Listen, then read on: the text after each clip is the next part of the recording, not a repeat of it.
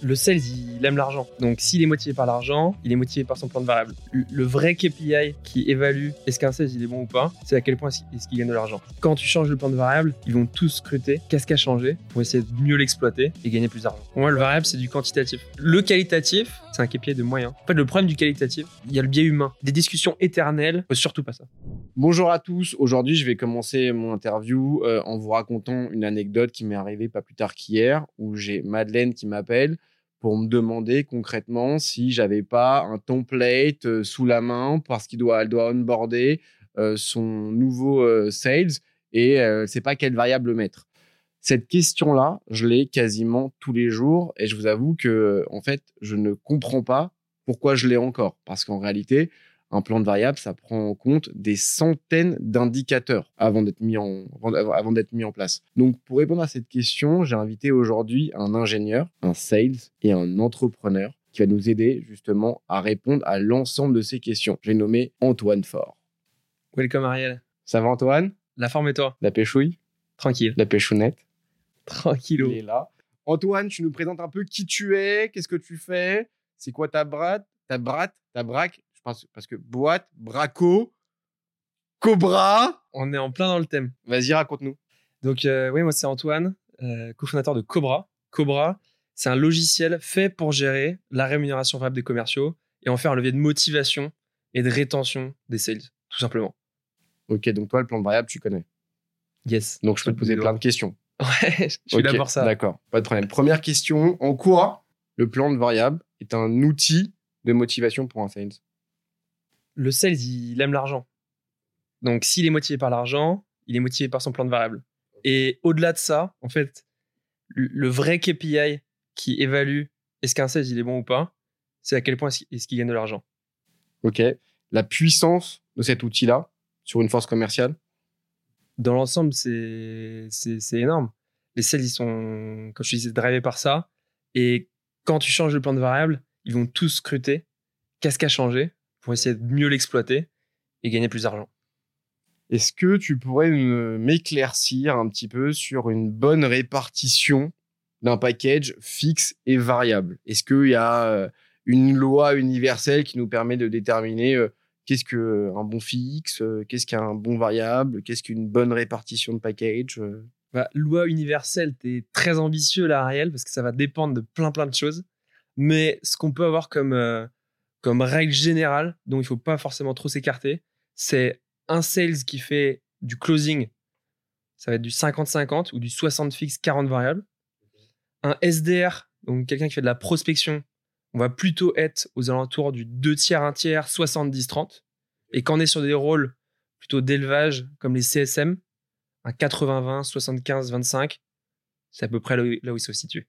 Aujourd'hui, lorsque tu dois, en fait, lorsqu'un CEO, un head of sales, un CFO, peu importe, euh, doit justement mettre en place un plan de variable ou le réévaluer, c'est quoi les différentes étapes incontournables à suivre pour s'assurer d'être justement euh, sur un, un bon résultat à la fin?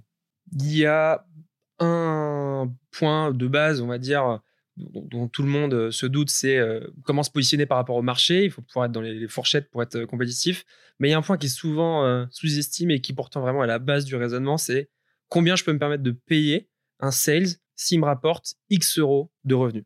Et ce calcul-là, tu le fais en fonction du coût d'acquisition que tu peux te permettre pour donc acquérir un client. Et en fait, quand tu rétro, c'est là où mon côté ingé euh, Après peut- peut- peut- a pris le dessus. Mais si tu rétro-calcules en partant de ce coût d'acquisition client-là, tu peux réussir en plusieurs étapes, arriver à, eh ben, je peux mettre tant de variables à mes sales s'ils font tant de quotas, et après, il te reste juste à, à- à tracer la courbe de à tant de performance, euh, il y a tant qui est versé. Ok, donc ça montre bien qu'en fait, il y a un plan de variable qui est vraiment personnalisé et personnel pour chacune des entreprises, quels que soient en fait les secteurs, les tailles de boîte, les ambitions, les visions, les objectifs, la taille de la force commerciale. En fait, c'est hyper complexe. Donc en fait, lorsqu'il y a quelqu'un qui m'appelle, merci Madou, je t'embrasse, euh, pour me dire, hello, est-ce que t'as pas euh, un plan de variable euh, déjà fait pour un sales que j'onboard? On est- on n'est pas loin du foutage de gueule concrètement. Bah ouais, carrément. Elle devrait t'envoyer un brief avec toutes ces hypothèses, tout ce qui arrive dans sa boîte, ou s'asseoir une, euh, une bonne heure avec toi. Rapidement, euh, quels sont justement les indicateurs incontournables à prendre en compte lorsque tu veux commencer à travailler sur ton variable? Tu vois, genre, euh, on disait la force commerciale, comment elle est composée, tes objectifs. C'est c'est quoi, genre, euh, si tu devais les nommer, les expliquer, qu'est-ce qu'on doit aller chercher avant même de réfléchir aux variables qu'on va les prendre, tu vois? La première étape, c'est c'est quoi ma structure euh, commerciale?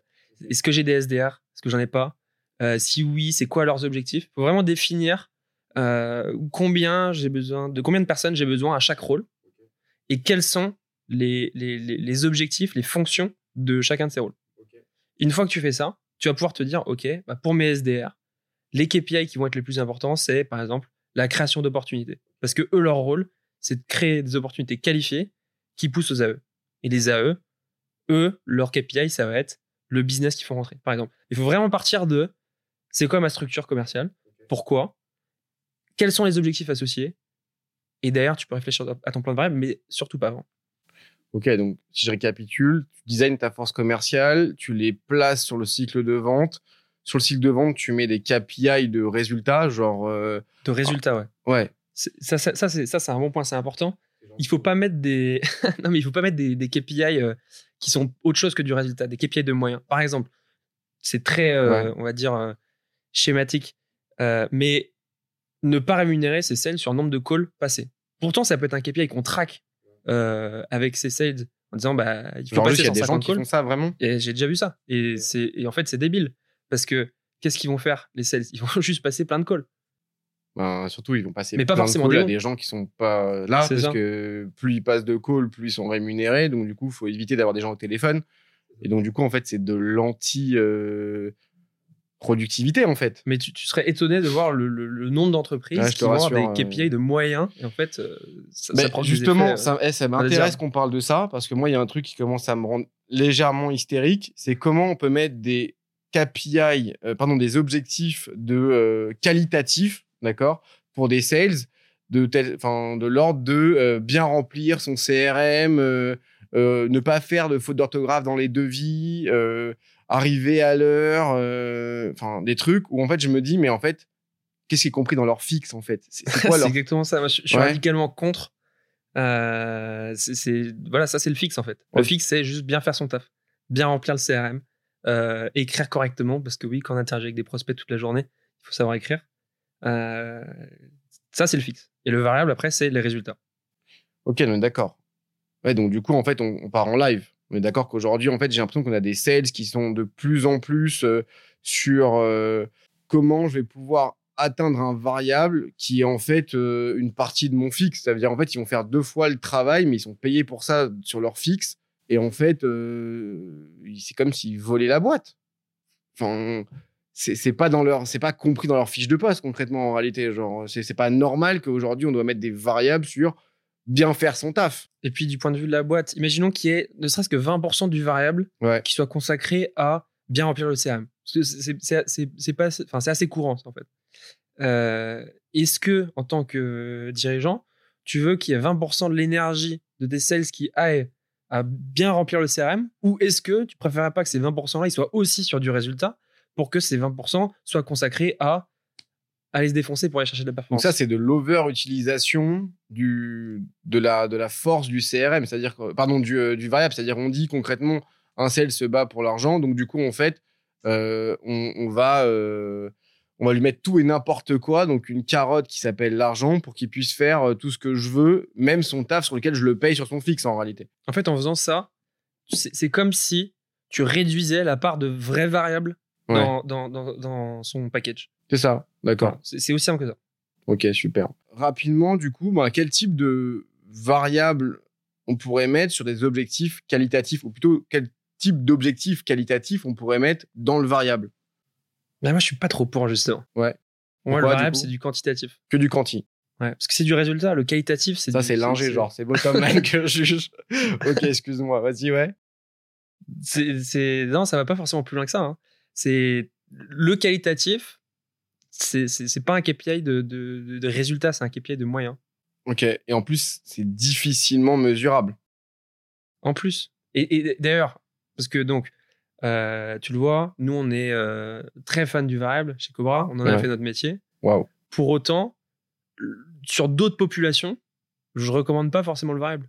Ok. Ah, c'est intéressant. Bah tiens, ça m'intéresse. Sur des populations euh, tech, avoir un variable individuel qui soit lié à une performance, en fait, ça complique trop le truc. Et puis, c'est, c'est toujours sujet à des discussions avec. euh, En fait, le problème du qualitatif, c'est que ça, il y a le biais humain. Et il va y avoir euh, des, discussions éternelles entre ah oui, mais le manager, il préfère euh, Juliette plutôt que Lisa, donc c'est plus facile pour Juliette d'avoir ça. Non, si, il faut, il faut surtout pas ça. Ouais, donc en fait, c'est vraiment cartésien, cartésien, euh, et genre on se base uniquement sur la data euh, en bout ça. de ligne, euh, sur combien ça chiffre. rapporte, fois un coef qui était des, enfin, vus ensemble, et ensuite enfin, par, par le variable, et ça donne une, finalement euh, une rémunération variable. Ok, Ouais. ok, j'entends parfaitement. Est-ce que tu penses du coup, genre que ça peut être pertinent d'incentiver n'importe quelle personne dans la boîte sur un quantitatif par rapport à son job, dans le sens où il permet de faire avancer la boîte? En quelque sorte. Donc, est-ce que tu penses que ça peut être un levier de motivation supplémentaire pour lui? Tu vois, je reprends l'exemple de l'IT tout à l'heure. Un développeur, si on lui dit concrètement, tu as une roadmap, tu dois finir cette feature euh, à telle date. Si tu n'envoies pas cette feature à telle date, ben, clairement, en fait, tu ralentis la commercialisation de cette feature. Du coup, en fait, tu as un bonus euh, ou tu as une prime si tu respectes ce, ce délai de, euh, de livraison, finalement, euh, de, de cette euh, fonctionnalité. Ça, pour le coup, euh, je suis, je suis, je suis, pas favorable. C'est, donc là, il faudrait plus rentrer dans les détails d'organisation euh, tech, mais euh, c'est pas aussi euh, prédictible que la vente. Je dis pas que la vente est facile à modéliser. Il y a toujours des allers-retours qui se passent. Il y a toujours de l'imprévu. Mais euh, tech, IT, c'est dans le pôle recherche et développement. Et recherche et développement, il y a recherche. Et recherche, ça veut dire on n'est pas sûr de trouver. Et du coup, qui dit on n'est pas sûr de trouver, dit si on incentive sur l'achievement euh, de euh, la sortie d'une telle, fonctionnalité pour telle date, on crée un biais de. euh, bah, en fait, la fonctionnalité, elle va. enfin, Il y a quelque chose qui va sortir, mais c'est peut-être pas exactement cette fonctionnalité-là. Ok, je vois ce que tu veux dire. Donc en fait, on prend un risque supplémentaire par ça. rapport à la chimie. Ok. On revient sur la partie sales, même si j'adore euh, toute la partie IT euh, et dev. Aujourd'hui, est-ce que tu pourrais nous dire comment justement tu peux euh, construire un plan de variable pour un SDR, pour un AE ou pour un CSM Commençons par un SDR. On va faire dans, dans l'ordre du cycle de vente. Commençons par le SDR. Soyons, euh, Mais je veux bien. Je veux tout ce que tu veux, Antoine. Donc un SDR, Ouais. c'est donc quelqu'un qui fait de la prospection. Ouais. Qui fait de la prospection, son objectif c'est de générer souvent des opportunités qualifiées que les AE vont se charger de signer. Ouais. Donc lui son KPI de résultat, c'est les opportunités qualifiées. C'est ça. Attention, si on incentive un SDR que sur des opportunités qualifiées, Ouais. elles seront peut-être pas si qualifiées que ça. Ok. Et l'AE, il va récupérer euh, des trucs pas forcément très nets. Ce qui est pas bon.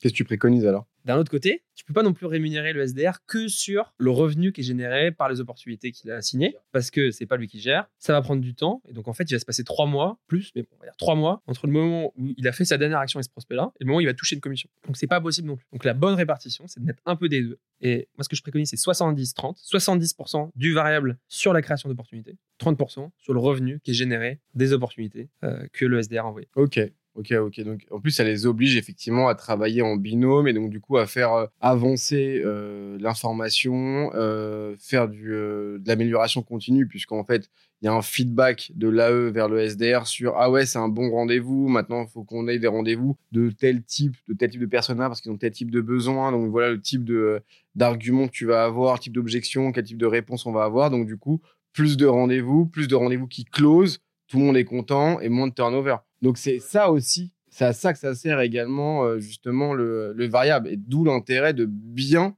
travailler le variable, comme tu dis tout à l'heure, par rapport à ta force commerciale et comment tu veux la manager, comment tu veux l'orienter vers tes objectifs et tes résultats. Et en plus, un, un des pires trucs qui arrivent dans une organisation commerciale, c'est quand le pipe est dégueulasse. Que, que, que les, les opportunités sont pas de bonne qualité parce que en fait on peut plus compter sur le forecast. On, on dit ok il y a, y a tant de millions d'euros dans le pipe mais en fait euh, il y a quoi de sérieux? Faut avoir ce garde-fou là de dire bah non il y a 30% du variable de ceux qui remplissent le pipeline qui est sur ça doit être des vraies opportunités qui vont closer jusqu'au bout. Et si justement on dit euh, à un SDR, voilà, toi ton rôle aujourd'hui sur 80% de ton variable, tu vas être indexé par rapport au nombre de rendez-vous qualifiés, un nombre de, enfin rendez-vous qualifié, c'est rendez-vous avec un décisionnaire qui a euh, tel tel tel indicateur, qui a tel type de besoin, qui a tel type de budget, qui a tel type euh, genre d'informations concrètement qui nous permettent de déterminer que c'est un rendez-vous qualifié. Une fois que j'ai ça et que le rendez-vous est pris, qu'il y a un show, alors en fait, je te mets, euh, effectivement, je te reverse un, variable dessus. Est-ce que si on met juste ça, selon toi, ça suffit pour justement limiter le fait qu'il y ait un pipe qui soit dégueulasse? Enfin, Ça va l'empêcher en fait de, de faire n'importe quoi, tu vois. Ça l'empêche s'il y a un contrôle. S'il n'y a pas de contrôle, euh, il peut remplir les champs du CRM qu'il veut en disant bah, c'était tous les critères de qualification sont cochés. Ah, je vois ce que tu veux dire. Et en fait, et, et tu, et tu peux pas, tu peux pas faire, à mon sens, autre chose que d'avoir juste une case euh, champ, enfin euh, opportunité validée par euh, le compte exécutif, la, la personne qui la récupère. On parle de coût de le compte exécutif. Dans le même exemple, comment tu, euh, tu répartis le fixe, le variable, et surtout comment tu, tu composes son variable, un compte exécutif. C'est quoi les informations à prendre en compte pour le composer? Ouais, je vais faire deux grandes catégories. Euh, le l'AE qui est pas forcément sur du SaaS, euh, ou en tout cas l'AE qui est sur un, un- un- un produit. Ils vend- Ils vendent un produit où la marge n'est pas euh, 100%. Par exemple, euh, je, vends, euh, je vends une voiture ou la marge n'est pas 100%. Donc là, c'est important d'avoir la notion de marge dans le, le- dans le calcul. Euh, Juste, je fais une parenthèse. Est-ce que tu peux dire pourquoi c'est important? Parce que ça, ça peut faire perdre énormément d'argent à beaucoup de CEO quand même. pourquoi c'est important? Parce que alors souvent le CEO s'en rend compte, mais admettons qu'ils s'en rendent pas compte, les investisseurs, eux, ils s'en rendent compte. Parce que eux, ce qu'ils regardent, c'est euh, le chiffre, mais c'est aussi les bits. Et comme ils regardent les bits, ça veut dire qu'il faut vendre les produits qui ont la plus forte marge. Ça veut dire qu'il faut pas faire de trop gros discount, parce que tu fais du discount, tu diminues ton chiffre, mais tu diminues pas euh, tes coûts. Donc, pour pas avoir de mauvaises surprises et avoir un, un- PNL qui soit... euh, ouais, c'est ça. Tu dois quand même mettre euh, la notion de marge dans le, dans le calcul. Et le danger, si justement ils mettaient sur du chiffre d'affaires, ce serait quoi selon toi? Trop de discount. Trop de discount. Donc du coup, en fait, on perd clairement de l'argent. C'est là où en fait ça devient hyper dangereux pour le pour le CEO. C'est-à-dire qu'en fait, si le sales fait une- un discount sur euh, et qu'il est indexé sur le, le CA au lieu d'être indexé sur la marge, ben, en réalité, il reste quasiment plus rien, voire l'entreprise perd de l'argent. Ouais. Ok. Néanmoins, attention à pas mettre que sur la marge non plus. Euh, en tout cas, ça va parce que la, la boîte a quand même intérêt à avoir une croissance de chiffre d'affaires. Donc là, faut vraiment repartir de les objectifs stratégiques de la boîte. Quelle croissance de chiffre d'affaires on va faire cette année? Quelle croissance d'EBITDA on va faire cette année Et à partir de ça, se dire, ok, euh, bah, le chiffre d'affaires va, avoir un- va avoir un poids de temps, la marge un poids de temps, et je construis mon système en faisant une répartition qui soit calée sur l'importance de chacun des deux KPI dans euh, le- le- la performance globale de l'entreprise. Donc on revient sur les AE, la répartition, comment tu le calcules, le variable? Euh, admettons que la marge a un poids quand même assez significatif, tu peux mettre euh, 60% sur le chiffre, 40% pour la marge. Après, avec des structures d'accélération. Donc ça, c'est un point, c'est un point important. Un AE qui performe bien et qui signe beaucoup, il faut beaucoup, beaucoup, beaucoup le payer. Pour une raison très simple, c'est que les coûts fixes de cet AE et de tout le reste de la structure organisationnelle euh, sales, ils sont fixes, donc ils vont pas bouger. Donc même si on paye très bien ce, ce commercial, cet AE, il y a qu'un tout petit bout des coûts qui vont beaucoup augmenter. Ça veut dire que les coûts, en fait, globalement, ils vont pas beaucoup augmenter. Alors que si, alors que du, point de vue du chiffre, surperformance, ça veut dire beaucoup, beaucoup plus de, revenus. C'est aussi simple que ça. Donc le ratio qui correspond à la rentabilité économique euh, d'un commercial, même en les payant beaucoup, quand ils sont très performants, c'est-à-dire en mettant des accélérateurs agressifs, en fait, ce ratio de rentabilité commerciale, il s'améliore Toujours en faveur de l'entreprise, en fait. toujours en faveur de l'entreprise. D'ailleurs, même, c'est un, c'est un point super positif. Euh, c'est comme lorsque tu payes beaucoup d'impôts, c'est-à-dire que tu gagnes beaucoup d'argent. Ouais. Ok, donc ça sert à rien de te plaindre. Euh, lorsque tu payes très bien un, un, un sales, ça veut dire que c'est un top performer. Donc, du coup, en fait, euh, si tu t'amuses à essayer de le caper ou à essayer de, de renégocier des trucs à la mort moelleux pour économiser des bouts de ficelle, t'as plus à perdre qu'à gagner concrètement. Donc, Ouais. je te rejoins mille fois. En fait, un bon sales, tu le payes très bien, tu mets dans de très bonnes conditions et tu fais en sorte qu'il continue à exceller Mm. euh, dans ta boîte, quoi. Parce qu'un très bon sales, s'il part, en moyenne, il est remplacé par commercial moyen. Bah déjà, il y a le, le temps de ramp-up, donc En plus. le- tout ça. Donc, ouais, Même si le ramp-up il était super court, un- un- un- en moyenne, il va être remplacé par quelqu'un de moyen. Alors peut-être on peut juste revenir sur une petite spécificité de l'AE en Mais SaaS, bien sûr, on peut revenir sur cette spécificité, Antoine. Je t'écoute. histoire d'être bien carré, Ariel. Mais soyons carrés. L'AE en, en, en SaaS, lui, il n'y a pas de notion de marge, parce qu'en fait, marge égale chiffre d'affaires euh, Ouais. à peu près. Ok. Euh, Par contre, il y a deux euh, indicateurs qui euh, reflètent la qualité de chaque euro d'ARR. Ok. Ces deux indicateurs-là, ça va être la durée d'engagement. Parce que si je suis engagé sur trois ans au lieu de 1, bah, c'est du revenu de meilleure qualité. Et c'est les conditions de paiement. Si je paye les trois ans upfront, c'est mieux que si je paye tous les mois ce qui est dû. Donc, un bon plan de, de, de, de, de RM variable pour, pour un AE, il n'est pas très compliqué. C'est l'incentiver à 100% sur l'ARR, le revenu récurrent, et on va attribuer un poids à l'ARR de, par exemple, fois 1,2 si le contrat est sur deux ans. Et encore fois 1,3 si le contrat il est en upfront versus du mensuel. Donc en fait, si j'arrive à vendre un, un contrat à mon client sur trois ans et à le faire payer en une fois, C'est ça. Probablement que l'ARR il, vaut- il vaut double en fait. ouais, ok, je vois le délire. Ok. On passe au CSM. Le CSM, donc lui, son rôle, c'est deux choses. Le premier, c'est renouvellement. Mon client, qui est mon client aujourd'hui, il faut qu'il soit encore mon client demain. Donc il limite le churn, Exact. il augmente le renew. Exact. Et son deuxième rôle, c'est il faut que le client il paye plus chaque année, qu'il rach- qu'il rach- ra- rachète des, des produits. T'as du mal, on l'aura dit. Faut qu'il rachète les produits. Rachète le produit, c'est un bon produit. Le Tu produit. rachètes le produit. Prends un plus, prends un plus. T'as plus de sales, prends plus de Cobra. Exactement. tous Cobra. S'agit de tous nos clients. Et euh, donc ça, c'est c'est- c'est- c'est les, c'est les deux jobs. Il y en a quand même un qui est plus important que l'autre. Ok. C'est le renew. Sans renew, euh, il peut pas y avoir d'upsell. T'as moins de, de prévisionnel. Ouais, ok. Et c'est aussi ça qui fait la puissance de, de- de- des business qui ont, ont du récurrent. C'est euh, bah, du récurrent. Donc en fait, quand je signe 10 aujourd'hui, j'ai peut-être signé 100. Et pour toi, c'est du prévisionnel. Enfin, pour un CEO ou un head of sales, c'est du prévisionnel. Donc, du coup, il, s- Ouais. il peut vite calculer qu'est-ce qui lui manque à faire sur son objectif euh, très vite, puisqu'en plus, si tu arrives à vendre des, des contrats sur 1, 2, 3 ans, donc sur de l'ARR, annuel récurrent de revenus, euh, ça permet de pouvoir en fait avoir euh, 12 mois de visibilité. Donc, du coup, euh, C'est ça. tu peux Mais même des commencer à business dormir. qui sont pas forcément sur du SaaS, euh, qui, qui, qui juste qui ont des commandes récurrentes. Par exemple, quand tu vends euh, des, des, des- des fûts de bière à euh, des Voilà, bars. Ça, c'est Et- l'ingénieur. Voilà, c'est ça. il revient. Et ben, quand, tu vends ça, en fait, euh, t'as t'as un bar qui a repassé des commandes et faut- ton job, c'est qu'il continue à repasser des commandes.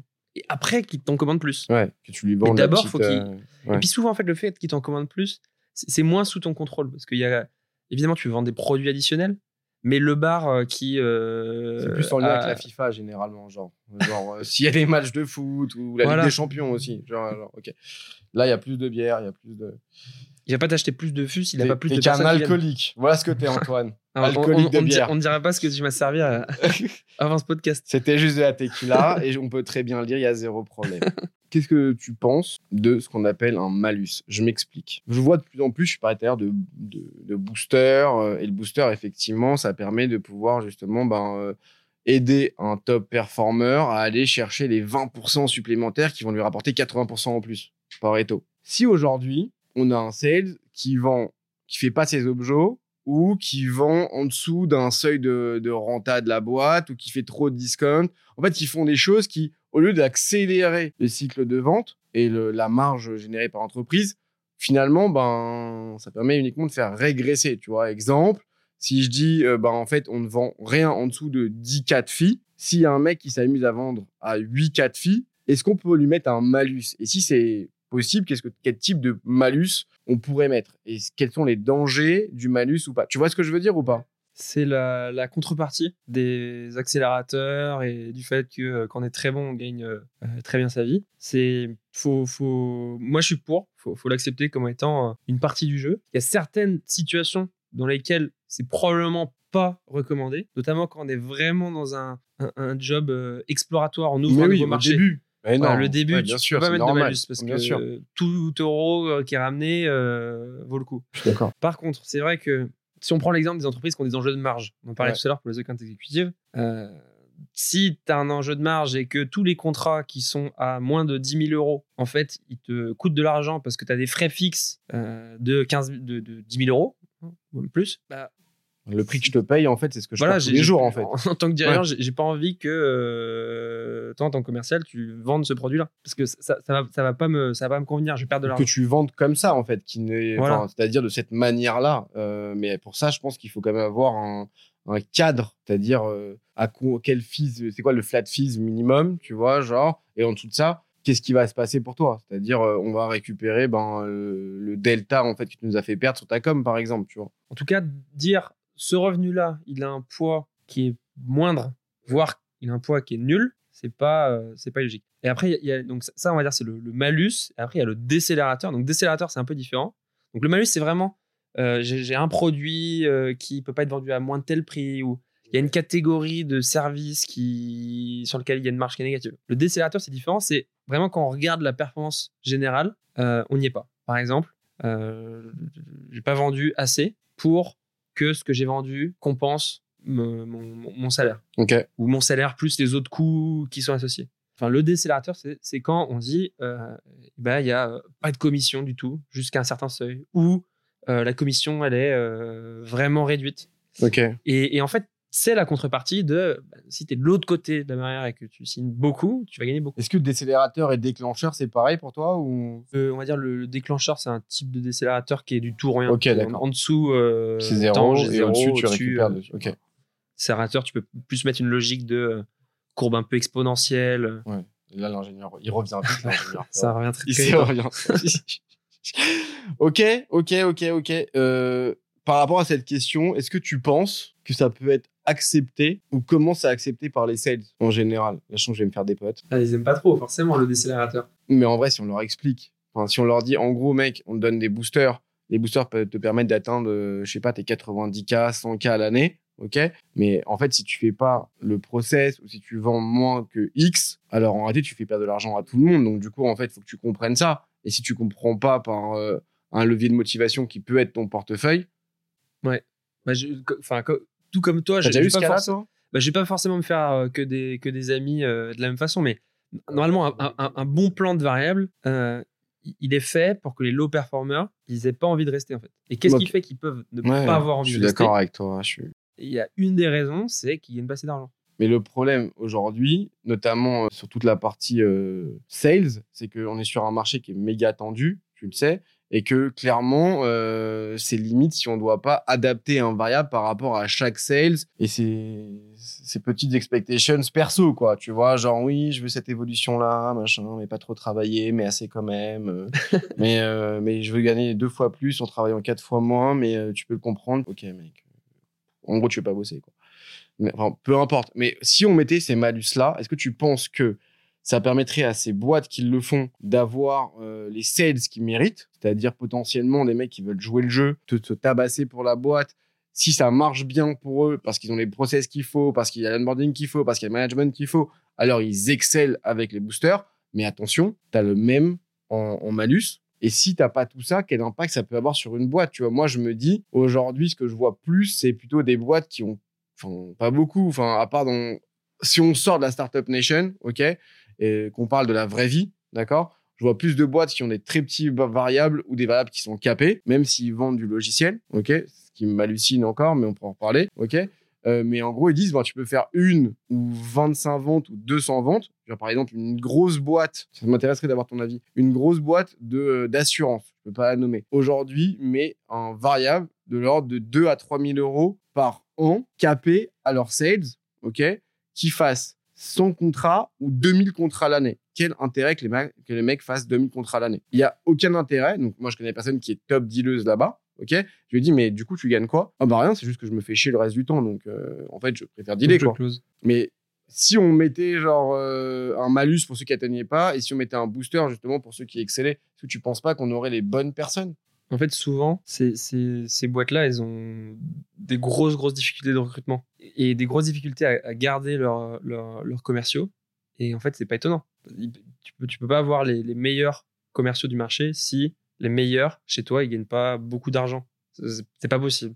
Impossible. Donc, euh, la réponse, est évidemment oui. Si euh, les top performers là-bas pouvaient gagner beaucoup plus d'argent, probablement qu'il resterait plus longtemps. Donc, tu as des mecs planqués qui sont là pour tous les avantages au- à côté, quoi. C'est-à-dire, ouais, ben, j'ai pas le variable qu'il me faut, mais euh, j'ai mon 15e mois, euh, mes 8 semaines de vacances, euh, mes 50 RTT, euh, et je peux bosser en full remote si je veux, quoi. Euh, ok, good, good, good, good, good. Parfait pour ça. Je passe à toute la partie, euh, la fréquence des commissions. C'est important. Moi, je trouve que, genre, euh, c'est important d'être clair sur la question. À quel moment on, on verse des commissions, d'accord? D'un point de vue périodique, est-ce que, genre, c'est euh, mensuel, trimestriel, annuel? En fait, c'est une triple question celle-là. C'est une triple question. Pourquoi? Parce qu'il y a, il y, a, il y a trois paramètres à, à prendre en compte. Ok. Parce qu'il y a, il y a la fréquence à laquelle on calcule la commission et l'atteinte d'objectif. Ouais. Il y a la fréquence à laquelle on la paye. Ouais. J'expliquerai pourquoi c'est différent. Et il y a l'événement podcast. Vas-y, ouais, vas-y.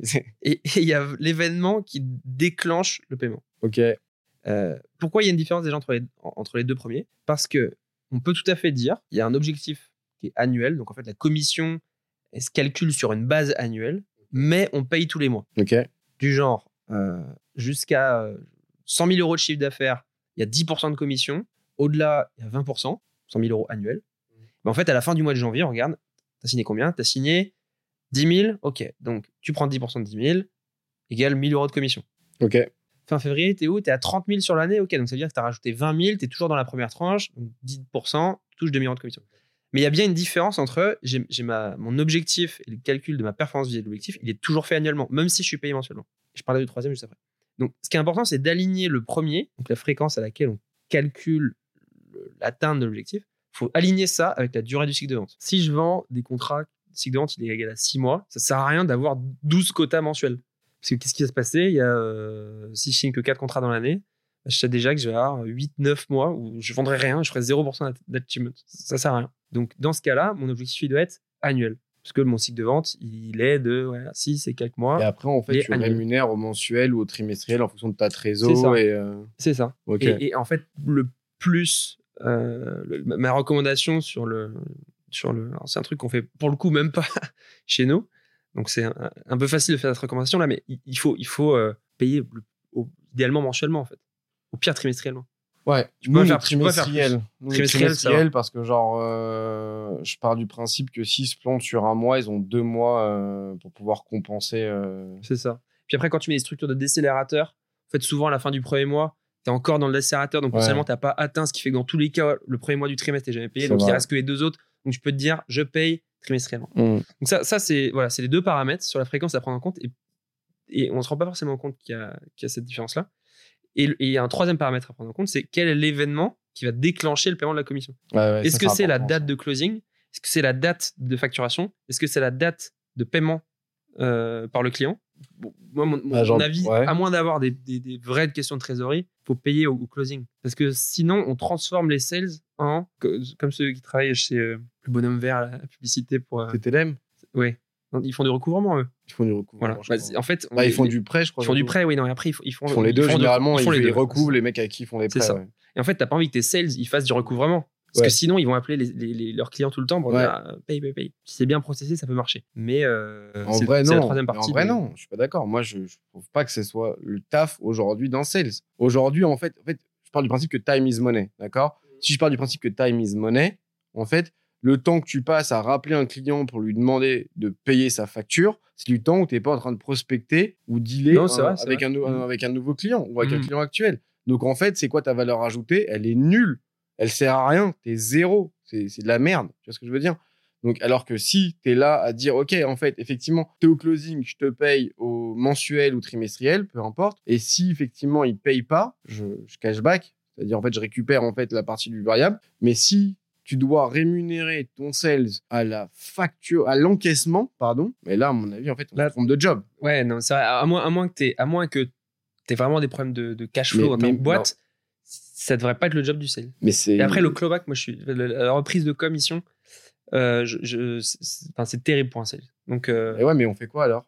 Euh, Du coup, le mec, il bah, a. est-ce que est-ce que ça- est-ce que c'est de sa faute que le client n'a pas payé? Ben, soit en fait il a vendu de la merde, c'est-à-dire qu'il a vendu un truc qui n'existe pas. euh, et là, pour le coup, genre, je suis hyper euh, fidèle avec les, euh, tous les, devs, parce qu'en fait, le nombre de sales qui vendent des trucs qui n'existent pas et qui ensuite vont commencer à saouler les devs pour créer des features qui n'existent pas non plus, et donc, ça coûte peut-être mille fois plus cher concrètement, juste parce que, genre, ben, ils ont vendu du, vent, quoi, concrètement. hein. Donc, voilà, c'est pour moi des très mauvais sales. Ben, ça, euh, Il y a une histoire par rapport à ça qui, qui, qui met le truc un peu en perspective.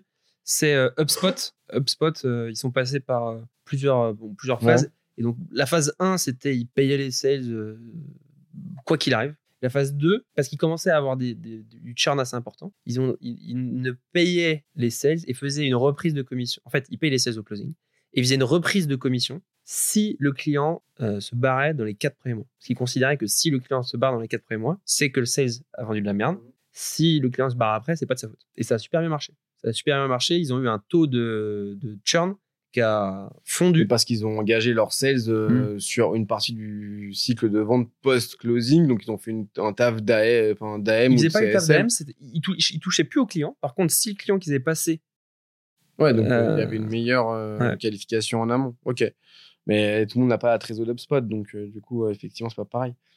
Mais je vois ce que tu veux dire. Après, si les règles dès le départ sont claires sur, ben, en fait, je te rémunère au closing ou à la facturation, mais attention, s'il y a un impayé, bloque ce montant de commission sur ta prochaine commission, par exemple, en fait, euh, c'est- réglo. D'où l'intérêt d'avoir un cadre qui soit euh, hyper, euh, hyper carré et transparent avec le sales. Et j'en reviens à Cobra. Mais c'est ce que Cobra propose aussi. C'est-à-dire, euh, OK, voilà ce que nous, on te propose comme deal sur ton variable. Voilà ce qui est acceptable, voilà ce qui n'est pas, voilà quelles sont les récompenses, voilà concrètement euh, où est-ce que tu peux atteindre, enfin, qu'est-ce que tu peux atteindre, comment tu peux atteindre. Et tu as une visibilité constante sur justement ce... ouais, et c'est là où on voit, parce que mine de rien, là, de- depuis le début, on a quand même parlé de plein de petits paramètres différents. Ouais. Euh, la marge, les durées d'engagement, à quel moment on paye. Et tout ça, on le fait pas juste parce qu'on a envie de faire durer l'émission euh, le plus longtemps possible et la Si, si, je complexifier. vais dormir ici. on le fait juste parce que bah, la nature du revenu est différente d'un contrat à un autre. Et c'est juste, c'est comme ça.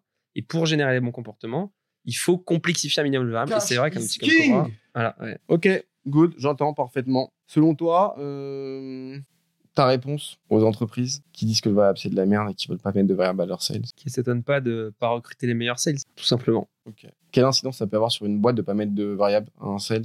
Quand on le voit d'une perspective différente, on peut mieux comprendre le truc. C'est très beau sur le papier, Ouais. pas de variable, tout le Sur monde un se défonce. polygone. euh, Ok. Ah, mais on le- c'est très bien, on se dit, euh, ils se battent pour la boîte. Et, et, et sup- ah, enfin, petite parenthèse, Ouais. ceux qui ont du variable, ils se battent aussi pour la boîte. hein. Ouais. Parce que tu peux Qu'est-ce- mettre un variable collectif. Tu peux mettre une partie de ton variable collectif aussi. Oui, et puis même, euh, c'est pas parce que tu, tu, tu penses à Ouais. ton, non, mais parce ta fiche de paye que ouais, tu. Je suis d'accord. Je suis d'accord. Je suis d'accord. défonces pas pour 100% d'accord avec Ouais. toi. Imagine, tu es dans une boîte, personne n'a de variable. Tous les personnes. Tu signes un contrat de fou furieux qui change mais complètement la vie de la boîte. Tu signes un contrat à 1 million, là où euh, jusqu'à présent personne n'avait signé des contrats à plus de 100 000 euros. Est-ce qu'à ce moment-là, t'es pas mais archi dégoûté T'as pas le seum de malade. Mais t'as un somme de fou. T'as un somme de fou de pas avoir de Ouais, mais variable. non. Parce Pourquoi que tu devrais moi- te payer Parce que t'as des BSPCE de la boîte, frérot.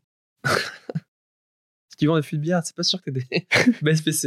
Ouais, ouais, mais alors pour le coup, je pense que là, si on revient au fût de bière, euh, ils ont des super variables parce qu'en plus, en plus, les mecs qui livrent, euh, pour la petite anecdote, les meilleurs sales euh, chez euh, les, les gens qui vendent de la bière sont les livreurs eux-mêmes parce que c'est eux justement qui vont faire du cross-sell avec les bières du moment, les boissons du moment, les discounts du moment. Euh, et donc, du coup, ils sont incentivés également par rapport à ça. Euh, donc, euh, ça, c'est vraiment une cible euh, extraordinaire pour, euh, pour, pour Cobra, notamment. Euh, mais j'en reviens effectivement aux deux qui n'ont pas de variable. Bah, en fait, est-ce que ces personnes-là, enfin les sales disent pas, bah en fait finalement, euh, je récupère un peu ça puisque euh, j'ai des parts de la boîte euh, en quelque sorte, puisque j'ai des BSPCE. Est-ce que tout le monde est incentivé dessus Ok, why not? Mais est-ce que finalement t'as pas les sales que tu mérites? Dans le bon comme dans le moins bon côté, hein, encore une fois. hein. Genre, mais est-ce que c'est pas les sales que tu veux, tu vois, des mecs euh, finalement pas hyper agressifs, euh, pas trop sur du hard closing, euh, qui euh, vont pas faire de prosp, qui font un taf de sales, mais qui sont plus des accompagnateurs de clients, machin. Non, on fait pas de vente, nous on conseille. Ouais, mais tu fais une facture, frérot, au bout d'un moment. Oui, mais enfin bon, ok, d'accord. Tu vois ce que La réalité, souvent, c'est que c'est c'est pas les meilleurs sales. Ok. Point, enfin, point à la ligne au fond. Au, au fond, c'est vraiment que ça. Petite dernière question avant de conclure. Qu'est-ce que tu penses de mettre un plan de variable, un founder qui ramène de l'argent pour sa boîte? Moi, j'en ai pas. Ouais. J'en ai pas parce que, euh, un, j'ai pas envie de voler des deals à, à mes sales. Tu peux être sur d'autres deals. Je peux être tu peux être sur d'autres, tu vois, genre tu peux te dire, moi, euh, je travaille que sur les grands comptes et les grands comptes, c'est euh, trois fois plus de temps. euh, tu vois, Je que- pourrais. Je pourrais. Personnellement, sur- surtout ma, je sais pas, patrimoine, c'est le bon mot, mais euh, des parts que j'ai. Et à côté, le variable est moins euh, significatif. Donc, Donc toi, c'est pas ça qui m'intéresse. Toi, tu, tu, tu vises les dividendes. En gros, le variable d'un co-founder, c'est les dividendes. Nous, on se verse pas de dividendes, mais Ou enfin, bon, à terme, ou. euh, Enfin, tu vois, genre. donc, il n'a pas de variable alors, en fait. Oh là on parle de l'argent, il est perdu. Non, mais c'est pas ça que je voulais dire. Non, mais non, mais pas dit. On peut couper, couper, couper. Non, mais en gros, concrètement, si je parle pas de toi, imaginons d'une boîte euh, qui a, euh, je sais pas, euh, qui a, euh, qui a plus de 10 ans d'XP, ok, avec un, cofondeur qui est toujours actif et qui ramène un bon tiers du chiffre d'affaires de la boîte. Est-ce que il peut prétendre à avoir un variable ou pas? Je pense que dans ce cas-là, il vaut mieux qu'il se verse des dividendes, ce sera moins bien imposé. Enfin, moins imposé. Ok. C'est une bonne réponse. Mais ça revient au même. C'est juste que tu dois attendre la fin de l'année. Ouais. Peut-être ça. hein. Je vois ce que tu veux dire. Ok. Et euh, est-ce qu'il y a une question que je t'ai pas posée que tu aurais aimé que je te pose? Tout à l'heure, je me posais la question de la marque de tes chaussures. Alors, Mais en fait, il y a le logo Nike sous mes yeux depuis tout à l'heure. alors c'est Donc j'aimerais plutôt savoir où est-ce que tu les as trouvés. alors comme vous pouvez le voir, il y a marqué AR. Euh, Ariel Rosenblum, ce sont des, euh, des Nike ID qu'une personne euh, que j'apprécie énormément euh, m'a offert euh, et qui sont la réplique conforme de Retour vers le futur. Donc voilà, et je pense qu'elles sont même uniques celles-là. Mais euh, On ne peut pas les trouver dans le commerce. tu ne peux pas les trouver dans le commerce. Combien, combien on peut les acheter? Beaucoup trop cher parce que je les ai portées, frère. Elles ont pris du prix depuis. Mais merci beaucoup pour le compliment. Je tenais à te remercier, Antoine, pour plusieurs choses. La première, un, euh, t'as as vraiment joué le jeu, t'as as joué euh, cash. On a dit, voilà, on veut pas de langue de bois, euh, on, parle cash et t'as vraiment joué le jeu. Thanks. Merci d'être venu jusqu'ici. On sait que pour te déplacer, euh, c'est un peu la croix la bannière, c'est pas facile, c'est c'est Je compliqué. reviens dans le quartier où j'habitais avant. Ouais, donc, euh, ouais, ça me donc fait c'est plaisir. C'est Madeleine de Proust, forcément. C'est ça. Euh, et, euh, et merci également pour toute l'énergie que tu as partagée euh, sur, euh, sur cette émission. C'est vraiment un kiff. Est-ce que tu veux dire un petit mot à la fin, toi? Bah, si vous voulez me contacter euh, sur LinkedIn, Antoine Fort. Et euh, vous pouvez aussi demander une démo de Cobra. Avec plaisir. Ok, good. Donc apparemment, il veut vous offrir Cobra. Cet homme est, cet homme est cool. Bon, merci beaucoup. Je vous embrasse. Des bibis, des ciao ciao.